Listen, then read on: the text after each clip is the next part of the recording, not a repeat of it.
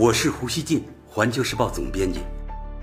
我和环球时报拥有广大粉丝，同时呢又饱受争议。那么，胡锡进究竟是什么人？您可以通过我每天的蜻蜓评论而一探究竟。大家好，美国总统特朗普今天将结束在韩国的访问，启程前往中国。在完成对日韩的访问之后，他在亚洲的访问将迎来重头戏。不过呢，老胡今天啊，先给大家呢回顾一下特朗普在韩日两个国家访问的情况。在访问韩国之前的六号，也就是前天，特朗普与安倍进行了美日首脑会谈，这是他啊访问日本的最重环节。双方对外试图通过这次大秀恩爱，确认最大限度向朝鲜联合施压，共同构建所谓的自由开放的印度洋太平洋。安倍呢还在记者会上大赞日美同盟不可动摇的纽带。目前啊尚不清楚特朗普与安倍谈论的印太构想包括什么内容。东京方面日前重提美日澳印四国战略对话机制，表示呢要在特朗普到访时商议。特朗普团队六日没有公开就日方这一明显针对中国的倡议表达任何态度。日本读卖新闻说。此次特朗普访日是近一年以来他与安倍的第五次会面，在发展领导人之间私人关系方面，安倍通过不断努力取得了进展。安倍在记者会上也满意的声称，还从来没有过日美领导人如此浓重紧密的以纽带相连的一年。不过啊。面子功夫做足了之后，特朗普就开始向日本要实惠了啊！共同社称，他在六日上午与美日工商界人士会面时，批评日本市场不公平，没有对外开放，还称美国常年苦于对日贸易逆差。特朗普说：“日本把几百万辆汽车卖到美国，而美国出口到日本的汽车，事实上一辆也没有。”特朗普表达决心，称将通过谈判加以解决。特朗普呢，到哪儿都谈贸易，估计啊，他到中国来也会这么谈啊，他也会跟中国谈贸易的事儿啊。美国白宫六日在他的 YouTube 的官方频道公布了整个记者会的视频。视频显示啊，特朗普在夸赞日本的时候呢，突然啊，他岔开话题，转头问安倍：“你们日本经济很强，但还是没有我们美国好，你说是不是？”这个特朗普啊，他看来很不客气啊，而且呢，美国白宫网站呢还把这个事儿给公布了啊。从视频上看呢，那个时候啊。安倍的脸是红一阵白一阵，只能尴尬的点头，不停的点头。不料呢，特朗普随后又补上了一刀，他说：“要不就保持这样得了，美国第一，你们第二。”安倍尴尬不作声，特朗普笑着继续念稿。这一幕被很多媒体捕捉到，并加以渲染报道啊！这可不光是咱们中国的媒体啊，日本的媒体啊，呃，这个美国的媒，很多国家的媒体啊，都把这一段拽出来报道。但尴尬的事情呢，并不止这一件。老胡呢，再给大家讲一个很有意思的细节，可能有的人已经在视频上看到了。就是为了尽心招待特朗普大总统，安倍呢五号特意陪特朗普打了一场高尔夫，在东京电视台的航拍画面中，安倍啊几次挥杆却无法将高尔夫球打出去，最后啊好不容易终于把球成功打出沙坑啊打出去了。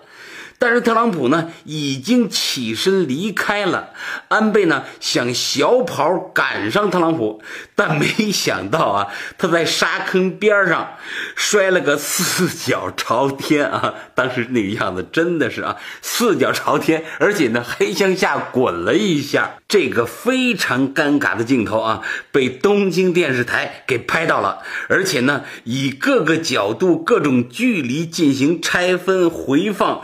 慢动作播放，反复播了四遍。更尴尬的是，特朗普啊，并没有回头看看这位摔个底朝天的日本首相，而是继续迈着步子往前走开了。大家看啊，在特朗普面前，安倍啊表现得多么谦恭和卑微啊！有人说，可能他这是忍辱负重呢啊，但是呢。完全可以有其他的更好的方法来处理好美日关系。这些表现呢，反映出尽管美日关系处在巅峰时期，但日本呢仍显得很紧张。这源于啊，他同美国关系的不自信。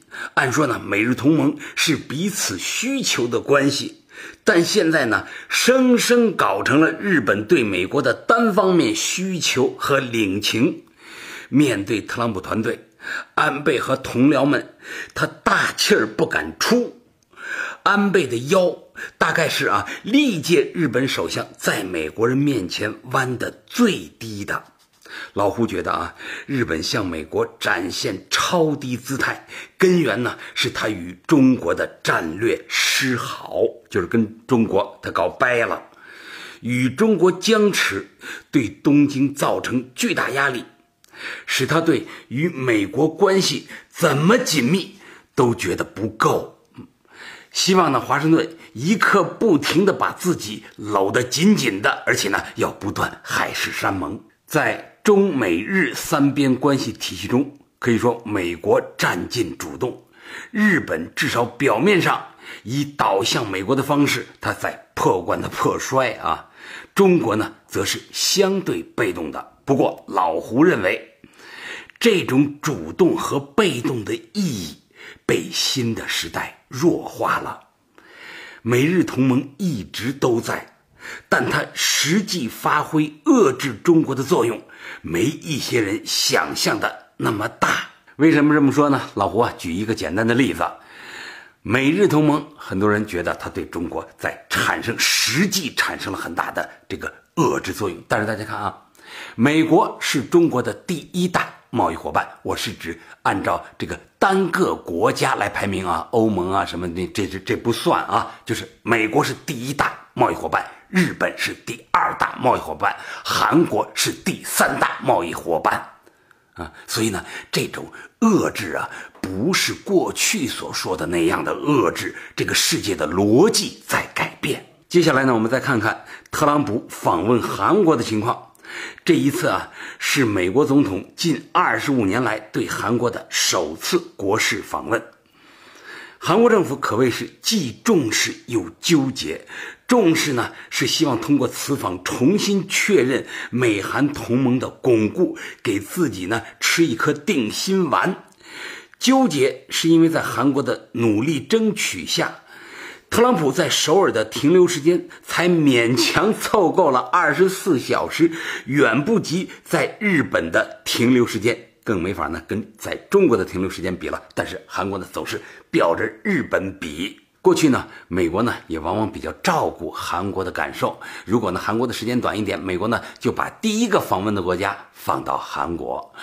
这样的话呢，虽然在时间短一点，但是它是第一个呀，显得重视。所以呢，韩国相对平衡一些。但这一次呢，美国第一个访问的是日本，而且呢，日本的停留时间又长，是特朗普啊，他第一个访问日本，而且停留时间更长。所以呢，韩国觉得非常没面子，而且呢。文在寅与特朗普的关系远没有会来事的安倍那般亲密，因此呢，担心啊，给人以美国不重视韩国的印象，他对此特别担心。为了这次访问，韩国费了不少脑筋。韩国中央日报称，十一月六日，韩国总统府参谋团队一整天都在反复进行韩美领导人会谈的彩排。这会谈还要彩排啊！我这也是第一次听说啊。为准确预测这个特朗普总统的活动路线彩排，甚至安排了专人扮演文在寅和特朗普。在被动局面下，韩国很快这个送上了大礼包，并且呢由特朗普代为宣布。据韩媒报道，双方会晤后，特朗普在记者会上表示。全世界最优秀的军事装备在美国，韩国将从美国购买数十亿美元的武器。文在寅回答军购问题时说：“韩美决定启动有关韩国购买美国尖端军事装备的磋商，这是提高韩国呃自主防卫能力和韩美联防能力所必须的。”其实呢，也是某种意义上，美国在敲韩国的竹杠啊，他没什么别的可以卖给韩国，就使劲卖韩国武器。我接着来给大家介绍啊，文在寅他的话音刚落，特朗普便接着说，韩国将从美国购买相当多的武器啊，其中一部分已经得到批准。青瓦台呢？有关人士随后透露，韩国将与美国讨论购买或合作建造核潜艇与侦察卫星。青瓦台官员在介绍会谈结果时表示，两国总统呼吁朝鲜放弃核岛计划，并警告任何挑衅都将面临韩美同盟压倒性的坚决反制。文在寅。和特朗普呢，还敲定了新的导弹指导方针，从七日起完全解除对韩国导弹弹头重量的限制。这个限制呢，是美国过去给韩国规定的。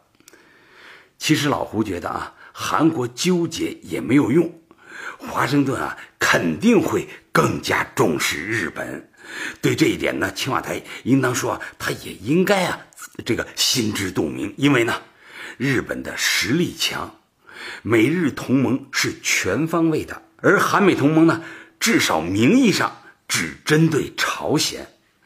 另外呢，美韩的分歧也比美日分歧多。比如，东京表示支持美国的所有对朝选项，而从韩国微妙的表态差异中可以看出，美韩双方在这个问题上是有分歧的。文在寅在会谈中表示，希望这次访问能缓解一些韩国人对朝鲜的焦虑，并成为解决朝核问题的转折点。虽然呢，同样主张对朝鲜施压，但韩方呢希望通过施压达到对话目的，而不是刺激局势恶化。毕竟呢，一旦爆发冲突，倒霉的首先是韩国。韩国时报七日的社论说得很直白，不管报道说韩国人对特朗普与金正恩的嘴仗多么平静以待，我们像美国人一样珍惜我们的生命，对战争的前景感到害怕。可以看出，文在寅对与朝鲜展开对话比较积极，他的态度呢，与特朗普的对朝战略是若即若离的关系。但是呢，首尔对美国军事保护的依赖是彻底的，不留回旋余地的。美韩同盟长期被视为韩国安全的生命线。这深刻影响了韩国国家战略的基本面貌。韩国对美国的外交挣脱是有限度的，因此患得患失成了韩国的一大表现。与美日相比，韩国毕竟紧挨着朝鲜。另外，中国是韩国绝对的第一大这个出口市场。很多因素呢。实际上在撕裂韩国，有些时候韩国的政策像是这个投硬币看正反面来选择的。韩国呢，要说的确也很不容易啊，它很敏感，容易委屈，也比一般国家更加渴望尊重。老胡觉得呢，韩国需要厘清一些根本问题，比如来自朝鲜的威胁对他来说到底有多大。加强韩美同盟一分与提高韩国安全一分是正相关关系吗？韩国安全与朝鲜安全到底是什么关系？双方是安全共享关系还是安全零和关系？还有，中国崛起对韩国是有益还是有害的？韩国应该在中美之间扮演什么角色？对于这些呢，我认为韩国它需要彻底彻底的搞清楚。韩国呢，它是世界第十一大经济体，它的独立自主能力呢，应当啊高于现在的实际样子。对实现半岛和平与稳定，也应当更加有所作为。韩国呢，它不是新加坡那样的小国，我觉得韩国在国际舞台上的表现，应当呢比新加坡更有张力。最后，老胡想说，强大除了实力，还是一种选择，它需要清醒、坚强和定力。韩国的经济建设有着不俗的成就，这些成就呢，同时需要啊转化为与整个地区。共筑共享安全的决心与智慧，在这方面呢，看来各国有必要共勉。感谢收听今天的《胡言不乱语》，咱们下期见。